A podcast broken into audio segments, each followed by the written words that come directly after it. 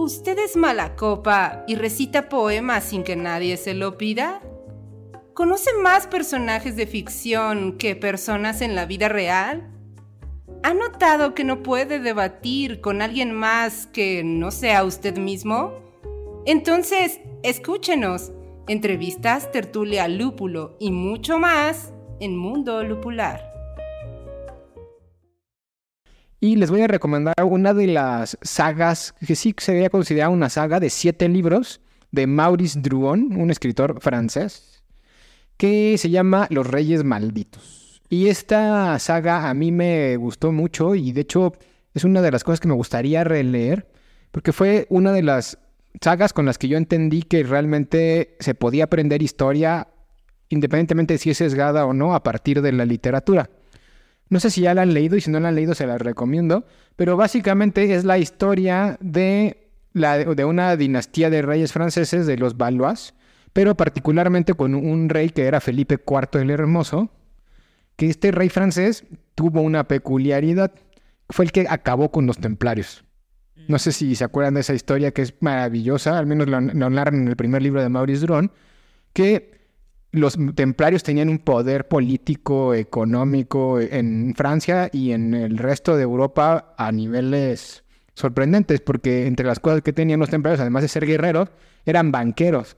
Entonces los reyes estaban hasta el cuello de deudas con los, con los famosos templarios. Para quien no sepa qué es un templario, pues es un, una orden religiosa de la Iglesia Católica que son tanto guerreros como, como, católicos, como sacerdotes y que nacieron a raíz de la necesidad de cuidar los caminos a las peregrinaciones, a, la, de las peregrinaciones que se hacen a Santiago de Compostela y en general a todas las rutas católicas que existían en el, en el entonces y que todavía siguen existiendo, ¿no? Sí, empezaron con una especie de policía, digamos. Exacto. pero que nadie les pidió que lo fueran, ellos se asumieron a ser, este, como dices, héroes de en que luchaban en contra de los salteadores de caminos, ¿no? Exacto.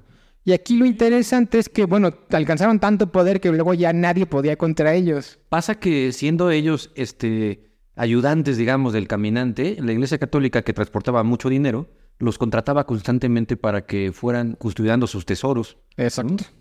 Y a partir de ahí, pues, y además teniendo todo el poder militar y además todo el poder religioso, ideológico, imagínense la cantidad de poder que tenía que llegaron a adquirir. Que llegaron a adquirir. Y nadie podía con ellos, todo el mundo les debía dinero.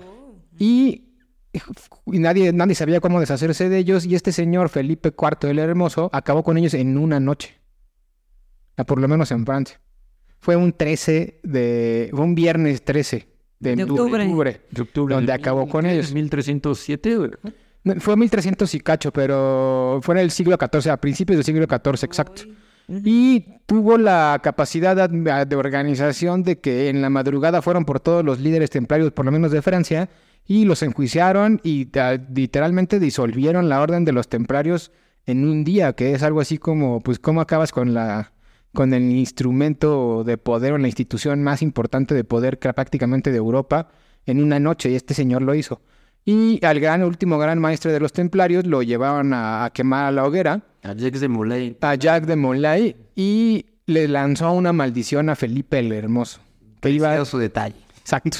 antes de, antes de morir, ¿no? Que justamente incluía las siete generaciones de reyes malditos. Y efectivamente se cumplió esa maldición de los siete generaciones de descendientes de Felipe el Hermoso de Reyes Malditos. Y justamente ese es el tema que agarra a Maurice Druon para contar desde una perspectiva histórica, pero novelizada en la forma en la que está escrita.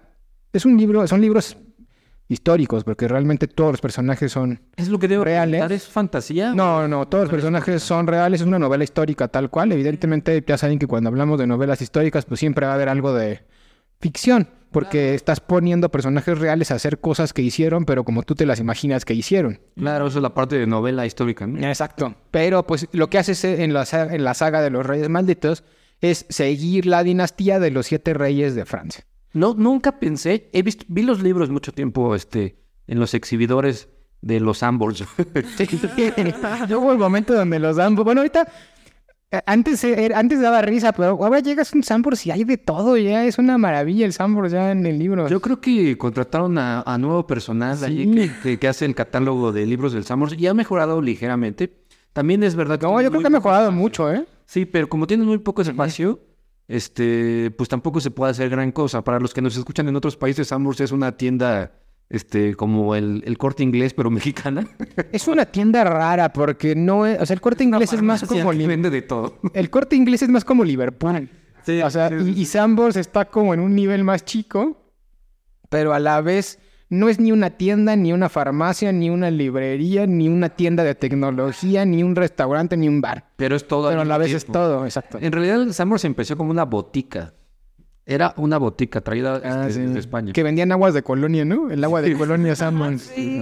Ahora venden de todo, todo lo que te puedas imaginar lo vende ahí.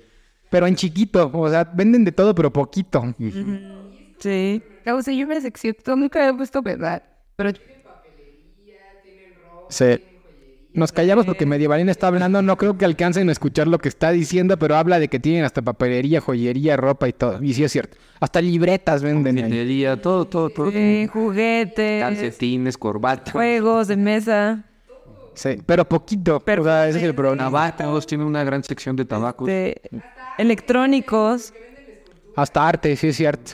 El chiste es que en las librerías en la, en, la, época en la que comentaba el Cachuchas, efectivamente, ¿no? Estaban los libros de Maurice Druon ahí cuando la librería todavía era pues medio chafonzona.